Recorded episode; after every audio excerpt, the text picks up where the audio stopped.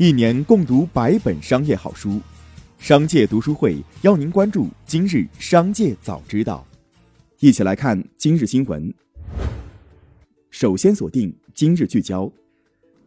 六月二号晚，华为正式发布鸿蒙 OS 二点零及多款搭载鸿蒙系统的新产品，这也意味着搭载鸿蒙系统的手机已经变成面向市场的正式产品。华为透露。将陆续向华为手机、平板、智慧屏等智能终端设备推送升级鸿蒙 OS 2.0，到明年上半年，计划实现近百款设备升级鸿蒙 OS 2.0。此外，余承东提到，因为众所周知的原因，华为 P50 系列的上市时间还没有确定。近日，特斯拉法务部开通了官方微博账号，引发热议。据了解。该账号蓝 V 审核时间是二零二一年五月三十一号，目前账号尚未发布任何内容。据自媒体五千年的兔子反映，早在五月二十九号，他就收到了当时还没有加飞的特斯拉法务部的私信。私信内容是：“我司注意到您仍在持续发布涉及我司的侵权内容，请知悉，我司已在北京法院提起诉讼。如希望进一步沟通，请通过上述联系方式联系。”六月一号，银保监会副主席梁涛表示，对已立案的九百九十九家网贷机构，依法协调公安、司法等部门，加快审理进度，加快追赃挽损，依法追缴高管奖金和明星代言费、广告费。下面关注企业动态。近日，因女嫂卖躲回问题手机，平台承诺先行九倍补偿消费者后。又有消费者指称吕嫂销售山寨中兴手机，中兴品牌方否认生产过涉事手机，吕嫂方面未回应此事。近日，二零二一款理想换车型正式推出，新车在配置方面进行了大幅提升，但较现款仅涨价一万元，且有车主反映，理想方面故意隐瞒新车发布消息，欺骗甚至诱导消费者购买老款车型，引发网络争议。新款发布后，他们又收到了理想官方返还的八千元补偿款，但很多老车主表示不接受，并称理想汽车进行虚假宣传，应退一赔三。目前，理想方面尚未对此事作出官方回应。据悉，中国二手消费电子产品交易平台万物新生集团已正式向 SEC 递交了 IPO 招股书，拟于纽交所上市。CIC 报告显示。中国二手电子产品交易和服务市场潜力巨大，预计到二零二五年，中国二手电子产品交易数量有望达到五点四六亿台次。美克家居股票涉嫌操纵事件持续发酵，杨震表示自己已经用六个月时间准备了充分的线索和证据链条，并在五月二十四号去证监会递交材料。六月一号，此次涉案的两个当事人杨震和许亚飞均进行了回应。徐亚飞称，自己在此事之间只扮演了一个掮客的身份。杨震所举报的美克家居股票操纵，系自己酒醉后吹牛所说。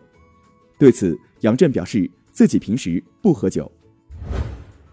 财富于六月二号发布二零二一年财富美国五百强排行榜。从盈利能力来看，苹果利润较上年利润上升了百分之三点九，重回利润榜榜首。而微软利润上涨百分之十二点八，位列第二。科技和金融行业仍是最赚钱的行业，在最赚钱的前十家公司中，有九家来自这两个行业。二零一七年，北京的周先生投资十万元钱，以两分钱左右的单价购置了一款名叫“狗狗币”的虚拟货币，准备长线投资。不到四年，这些币暴涨两百倍，十万元投资飙涨到一千多万元。周先生欣喜若狂，可是就在这个时候，碧云科技公司的交易网站却关闭了，平台打不开，周先生购买的虚拟货币就无法套现，不管涨了多少倍，都仅仅只是一个数字。下面聆听权威声音。